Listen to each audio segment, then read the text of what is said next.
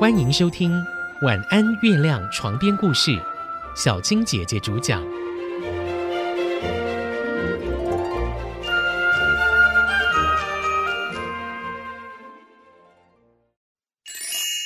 基督山恩仇记》第十五集：豪宅里的阴谋。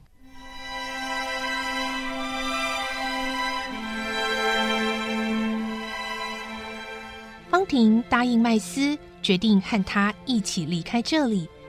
他告诉麦斯，明天晚上九点就是订婚的仪式了，我会在九点之前和你在这个后花园见面。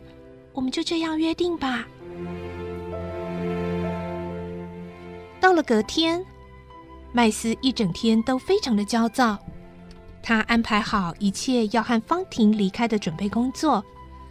到了晚上八点，他就已经来到他们相约的地方。后花园越来越黑，他往房子里面望去，整个房子却是黑沉沉的，气氛诡异，完全不像要办喜事的样子。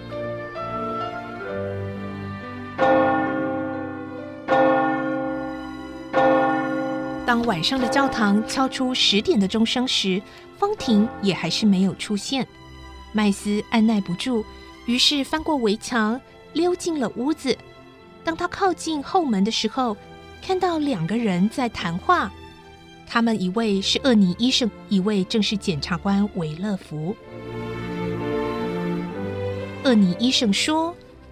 维勒福先生啊，我怀疑您的岳母米兰夫人的死因并不单纯啊，嗯，可能是一种植物性的毒药所引起的。维勒福惊讶地说：“什么？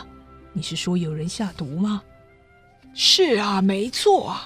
我也希望，啊，不是有人蓄意下毒，否则的话。”这栋豪宅里可能会有更多人遭到不幸，您就发挥您检察官的专业，查明这件事情吧。嗯，但是我该怎么查呢？哎，维勒福先生，您的父亲鲁蒂亚先生，他的中风病情也一直是我在为他医治的，您知道吗？我给他长期服用一种木分金，这种药啊，对中风病人是安全的。可是，如果是没有生病的正常人服用了这种药，却是会危害生命的。不知道您府上的仆人是不是因为疏失了这一点，送错了药呢？不可能啊！我的父亲都是由专门的仆人负责送药照顾的。不可能发生这种状况。好，维勒福先生，那我只能够要求您答应我，可以验尸就可以找到真相了。不行，这件事情如果被传出去了，那我的地位、我的名声该怎么办？我的政治生涯岂不就毁了？好了，厄尼医生，我们今天晚上的谈话。就当没有发生。对话就这么结束了。米兰伯爵刚刚过世，而他的夫人竟然也中毒身亡。究竟这间大豪宅有什么阴谋发生呢？维勒福显然为了保住自己的政治前途，而并不想追究岳父岳母的死因。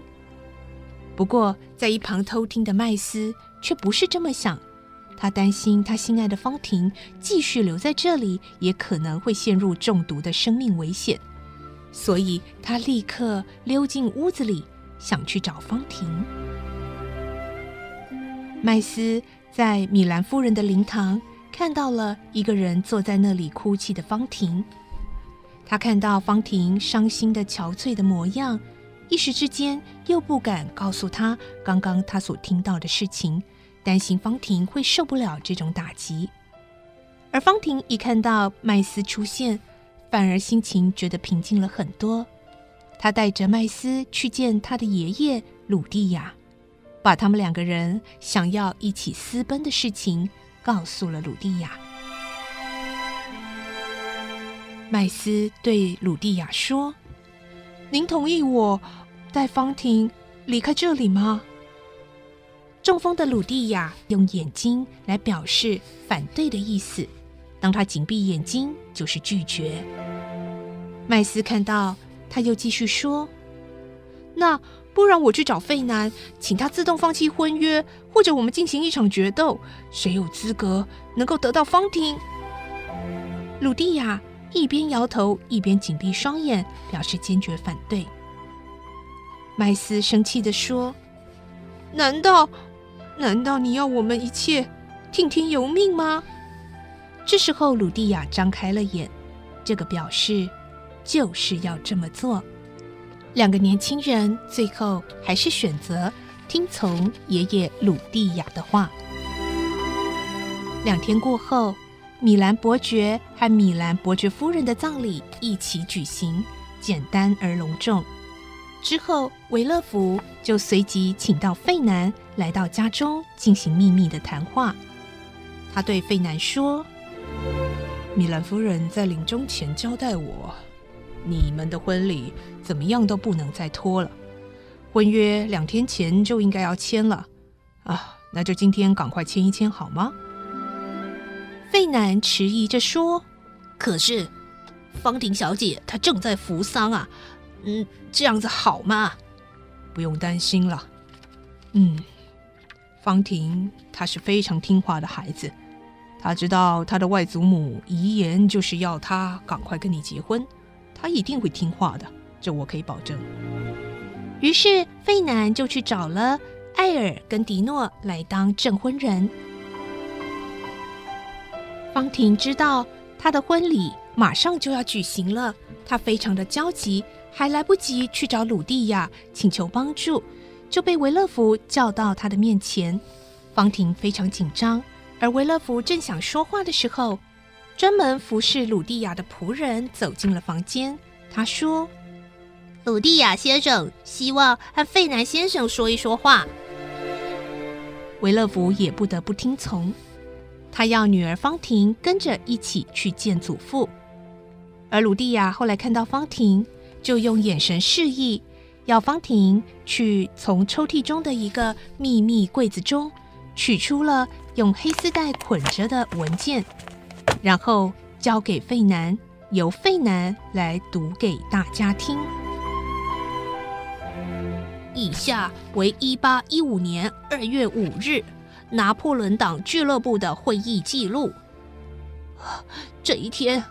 这一天就是我父亲被杀害的日子，他就是在离开俱乐部之后就失踪的。鲁蒂亚知道费南一定会情绪很激动，他用眼神示意要费南继续读下去。